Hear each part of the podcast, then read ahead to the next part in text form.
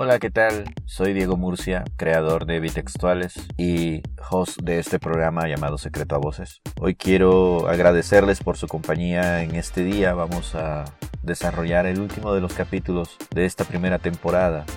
Han sido 25 capítulos en donde si nos han seguido desde el principio se darán cuenta que hemos cambiado un poco el formato debido a las necesidades y a los descubrimientos que hemos ido haciendo en cuanto a los temas, a los contenidos que hemos ido encontrando en el camino. Para mí ha sido un honor y un gusto platicar con tanta gente interesante de la que hemos aprendido infinidad de cosas. Cuando yo inicié este programa lo hice tratando de entender cuál era el razonamiento que tenían las personas que han desarrollado sus emprendimientos y los han llevado hasta el éxito. Hoy me gustaría compartir con ustedes 10 de los descubrimientos que yo he realizado, que creo que son los más importantes que hay en este camino. Seguramente para cada uno de ustedes, para cada una de las escuchas, hay diferentes aprendizajes que valdría la pena destacar. En todo caso, me gustaría que ustedes, si lo consideran así, volviesen a repasar los temas que hemos desarrollado durante todo este tiempo.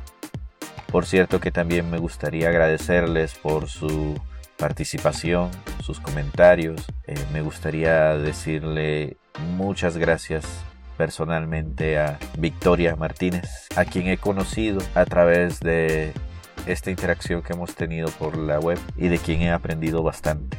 También a ustedes, los seguidores que semana a semana o cada quincena han estado bajando los audios, se los agradezco mucho. Este podcast ha ido creciendo infinidad desde que lo empecé. Ya tenemos más de 3.500 escuchas y es algo que nunca me imaginé que fuera a suceder con un podcast de este tipo. Pero pues ha funcionado y han funcionado muchas de las cosas que he ido aplicando a base de prueba y error. Para la segunda temporada no sé cómo voy a hacer. Tal vez continúe con la misma dinámica, tal vez cambie un poco algunas cosas pero creo que será también un objeto de renovación. Veremos qué funciona, qué no funciona y partiremos de ahí. Lo cierto es que nos vamos a tomar cuatro meses de descanso para poder reagruparnos, tomar fuerzas, irnos de vacaciones, pasar un poco de tiempo con la familia, invertir eh, también tiempo en otros proyectos que están sucediendo al mismo tiempo que esto. Como lo sabrán, yo también participo de otros podcasts y de un proyecto llamado Latin Podcast Awards. Entonces hay muchas cosas que están sucediendo en los últimos meses eh, que necesitan de mayor concentración y por ahora pues este descanso nos caerá bastante bien a mí, al equipo, a mi familia, a los socios con los que trabajo. Bueno, sin más, me gustaría empezar hablando acerca de los 10 puntos que yo considero que es necesario. Si no tener claro, pues eh, empezar a invertir en ellos. El primero es la constancia. Esta es la clave del éxito de cualquier emprendimiento. Si repasan cada uno de los capítulos que he ido colocando en el podcast, se van a dar cuenta de que mucha de la gente que justo ahora está brillando y está triunfando, lo ha hecho después de muchos años de trabajo y empeño. Baste recordar, por ejemplo, a Julio con su plan B. De repente también pueden escuchar los primeros programas donde entrevisté a los dos productores colombianos que ahora están radicados en Miami. Tenemos diversos casos de personas a las que ya entrevistamos que la media de años de trabajo y de esfuerzos se resume en 10 años. Así que si ustedes están empezando y dando sus primeros pasos, no se desesperen. Al final los esfuerzos van a ser recompensados. Al final, si continúan ahí haciéndole frente a todos los obstáculos, van a ver que tendrán frutos. Otra de las cosas con las que siempre me topé o que fue una constante durante las entrevistas fue esta necesidad de elevar la calidad de los contenidos que producimos. Si es cierto, posiblemente a algunos de nosotros nos falte calidad educativa o no tengamos los estudios suficientes como para poder desarrollar nuestro máximo potencial, pero eso es solo una excusa. Ahora tenemos a nuestras manos, al alcance de un clic, tanto conocimiento disponible que podemos autoenseñarnos cómo ser mejores, cómo ser la mejor versión de nosotros. Creo que cuando construimos contenidos de buena calidad, los clientes caen por propia cuenta. A mí me ha sucedido. No hace poco, menos de, quizás estoy hablando a lo mejor de eh, hace un mes, un mes y medio, me cayó un proyecto de la nada eh, por un cliente que me recomendó, con quien trabajé hace dos, tres años.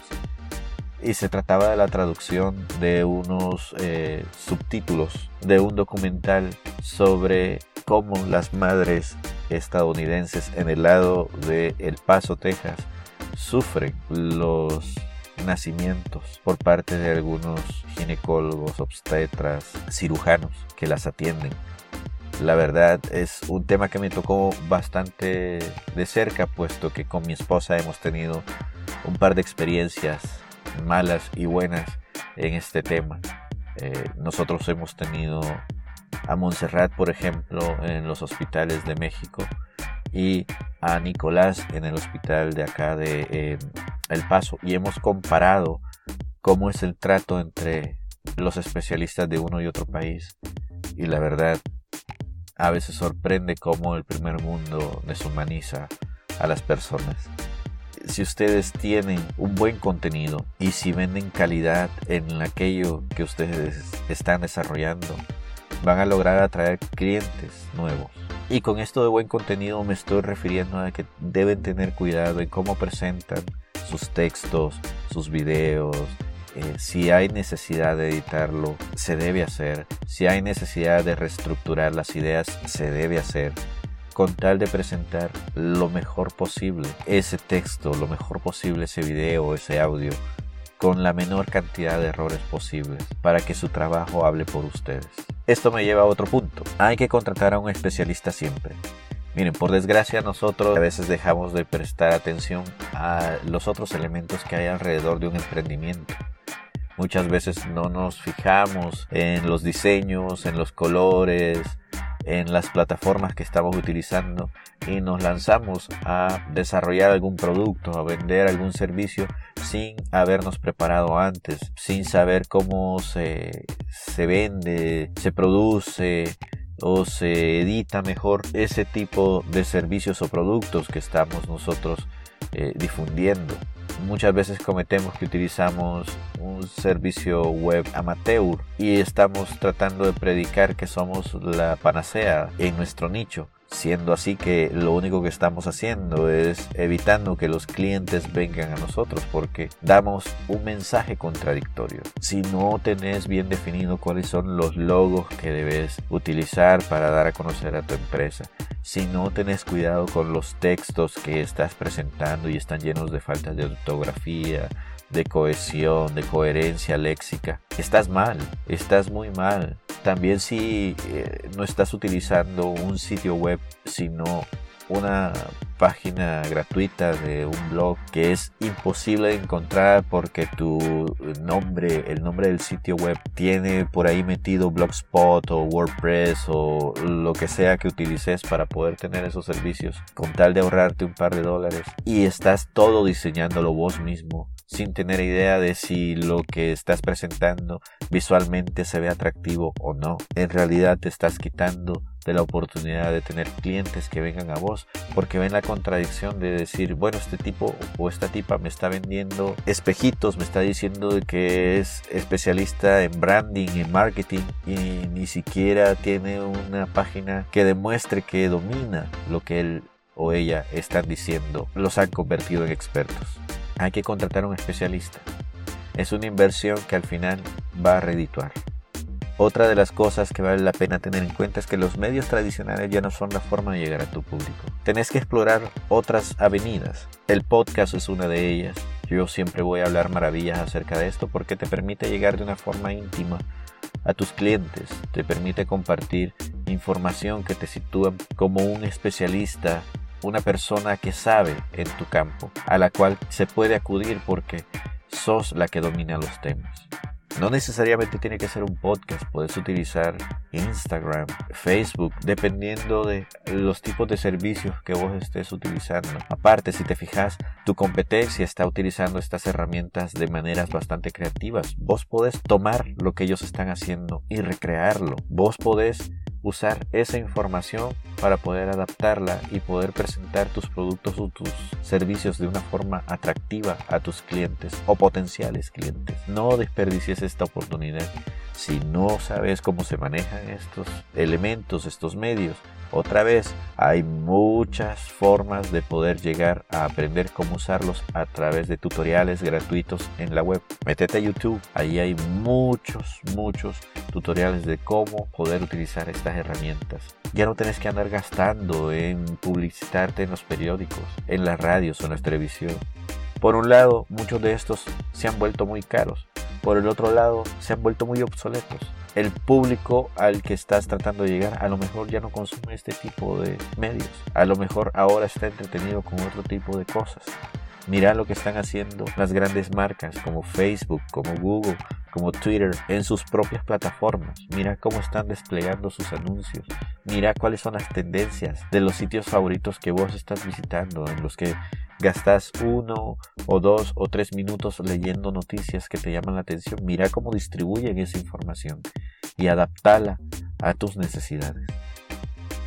Esto tiene que ver con el otro punto, que es aprender a conectar con tu audiencia, a usar sus mismas herramientas. Por ejemplo, hoy justo está de moda eh, la diferenciación de edades, en donde la gente mayor, gente como yo, que tiene treinta y pico de años, está utilizando más Facebook, mientras que la gente menor, los millennials, están utilizando aplicaciones como Instagram o Pinterest hay otro sector de la, de la, gente, por ejemplo los investigadores, los periodistas utilizan más Twitter.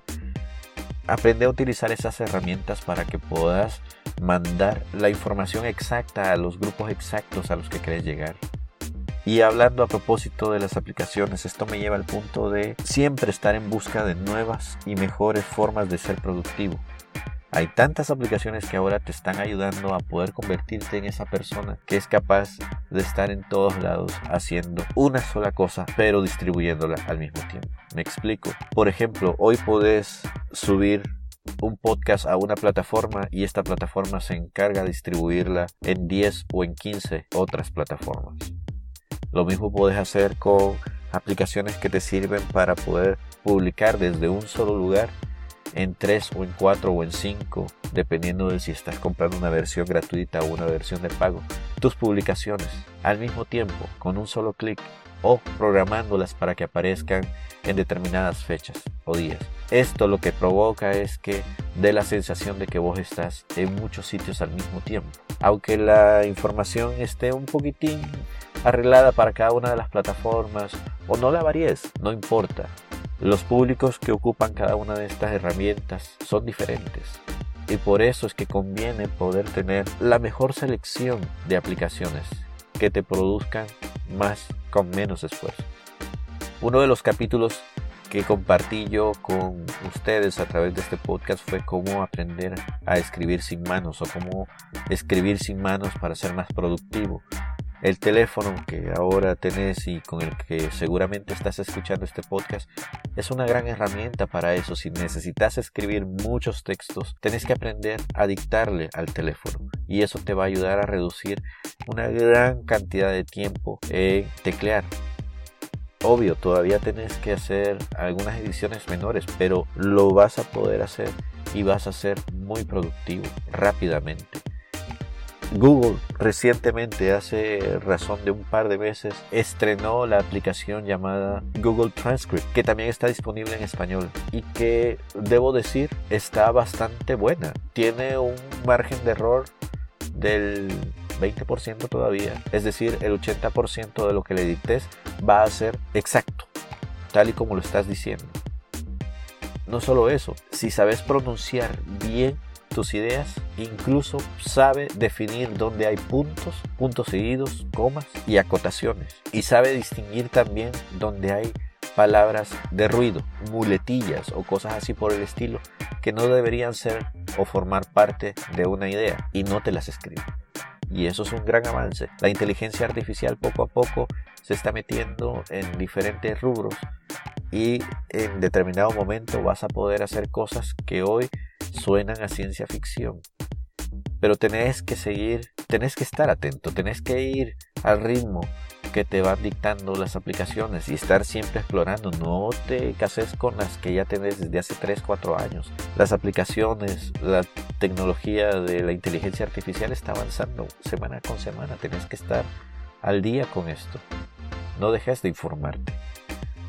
A propósito de productividad, una de las cosas que me causó mucha gracia y que me causó mucha eh, admiración fue la declaración que me hizo Paola, una de las fundadoras de Eventic, a quienes entrevistamos en el último episodio. Me llamó la atención el hecho de que ellas tengan una lista de proveedores, una lista negra en donde van colocando a las personas o a las industrias o a las empresas con las que no desean trabajar ¿Por qué? Porque cada vez que uno se topa con este tipo de proveedores que no son cumplidos, que no saben entregar los servicios o los productos por los que se les ha contratado, en realidad quienes quedan mal somos nosotros, las personas que estamos dando la cara por las empresas eh, a las que representamos, los emprendimientos, a quienes nos ha tocado labrar una reputación, no nos gusta que nos quede mal. Y por eso este punto me pareció muy interesante. Si vos tenés que tener una lista de personas con las que no podés trabajar a toda costa, hacelo. No te quedes con las dudas. No querrás quedar bien con fulanito o sutanito nada más por no romperle los sentimientos. Los negocios son los negocios y vos tenés que llevar dinero a tu casa, para lo que sea que sea, ya sea cosas banales o cosas importantes, pero ese dinero es tuyo y te cuesta conseguirlo. Entonces no dejes que las actitudes o los desórdenes de otras personas arruinen tu reputación. Si estás cumpliendo con todo lo demás, con que te estás preparando, con que estás dando lo mejor de vos, estás construyendo la mejor versión de vos, tanto en línea como con tus clientes. ¿Por qué vas a permitir que una tercera persona que no sabe dónde está parada machaque tu buen nombre? No te dejes. A esto me quiero referir también. Tienes que tener actitud humilde y positiva ante las adversidades y todo lo que hay que aprender. Ya lo decía, cada semana están sucediendo eventos nuevos. Tenés que aprender a estar al día y sobre todo debes tener una actitud constante de humildad ante el aprendizaje. Vos no lo sabes todo. Siempre va a haber alguien que esté adelante de vos aprendiendo cosas nuevas y manejando mejor las cosas que vos deberías saber manejar. Pero eso no te tiene que limitar. Vos tenés que aprender a ser una persona que consuma conocimiento. Que no te dé vergüenza admitir que no sabes una cosa. Que sí te dé vergüenza eh, admitir que no sabes algo y que no tenés ganas de aprenderlo. Eso creo que es una situación que no tiene cabida en la mente de un emprendedor.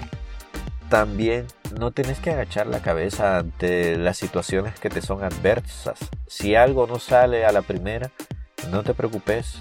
A la segunda va a salir. Si te sucede en el camino, hemos visto varios ejemplos en las entrevistas en donde nos han contado cómo han ido eh, superando adversidades, cómo han salido de bancarrotas, cómo han salido de malas entregas de servicios y productos. Lo hecho hecho está. Por desgracia ya no podemos volver atrás en el pasado, pero sí podemos aprender de nuestros errores y podemos mejorar las cosas que nos sucedieron. Y eventualmente, eventualmente los clientes pueden volver a vos si notan que has cambiado.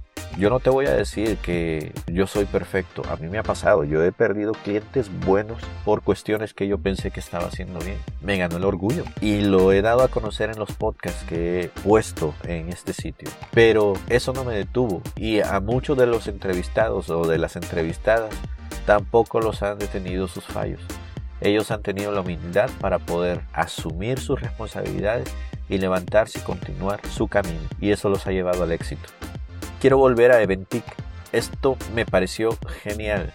Eh, porque creo que los mercados nichos están ahí en todos lados. Solo es cuestión de poder verlos de una manera diferente. Algo que alguien posiblemente ya está haciendo puede ser reinventado y hacerse de una mejor manera o de una manera innovadora. ¿Recuerdan aquella entrevista en la que hablamos acerca de los tecnocincuentones? Eso me llamó poderosamente la atención porque hay gente que aún siendo mayor de edad tiene ganas de hacer cosas y ahí había un nicho que una mujer estaba aprovechando. Citas o veladas de personas mayores para hablar. Ya ven que algunas personas de la tercera edad se quejan de que los nietos o los hijos no les prestan atención. Pues qué mejor manera de proveer un servicio que resolviendo la duda, resolviendo esa necesidad que hay, siempre y cuando uno esté con los ojos bien abiertos, los sentidos bien abiertos, porque en el lugar menos esperado hay una oportunidad de negocio. Esto también me lleva a otra cuestión. Creo que de las más importantes que podemos aprender en esta ocasión y en todas las entrevistas que hemos realizado es que si hay que salir a evangelizar, que así sea. Los clientes no van a llegar a tu puerta nada más porque vos existís. Tenés que salir, de ser posible, tocar las puertas de estas empresas con las que te interesa trabajar, con estas personas que te interesa conocer. Si tenés que escribir correos, escribirlos, pulirlos, sé claro y preciso en qué es lo que te interesa hacer con estas personas y llega a su puerta. Visitarlos. Créate cualquier excusa para poder estar cerca de ellos. Hace networking. Si tienes que ir y pagarte, invertir en vos un seminario en donde sabes que va a estar X o Y persona, fulanito o sutanito, y te conviene conocerlo y que te conozcan, anda. No sabes la cantidad de gente que se logra conseguir clientes así. Yo lo he hecho. Yo me he presentado así de la nada con personas con las que me interesa hacer negocios. Y eso que yo soy la persona menos expresiva del mundo. Estoy seguro de que vos podés hacer un mejor trabajo. Si te tenés que crear un pequeño discursito para presentarte, dale, hacerlo con los puntos más importantes. Pero no te dejes de dar esa oportunidad de ir al mundo y conocer nuevas personas. Yo creo que eso es todo por, por ahora. Eh, de nuevo, yo les digo, te digo, si crees que este podcast es de provecho para vos, vale que te vayas hacia atrás y reescuches los capítulos. Hay mucha información interesante que te va a ayudar a salir adelante. Puedes aprender en cabeza ajena sobre cómo han sucedido las cosas con los otros empresarios con los que hemos estado conversando, los que te han dado a conocer sus tips cuáles son sus razonamientos detrás de las decisiones que han tomado. ¿Te conviene? Bueno, por último me gustaría decirte que estoy con los otros proyectos eh, que te mencionaba, pero también tengo un proyecto de escritura llamado Crónicas de Nada. Te invito a escucharlo, por favor. Y a que le des like, a que lo compartas, a que me dejes algún comentario. Yo me desaparezco un tiempito, pero voy a andar por ahí, así que si necesitas hablar, comunicarte conmigo, podés comunicarte conmigo a través de, de murcia.bitextuales.com.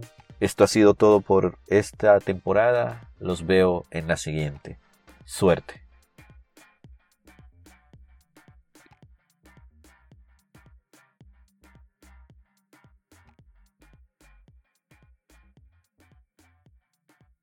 This is an Audio Dice Podcast.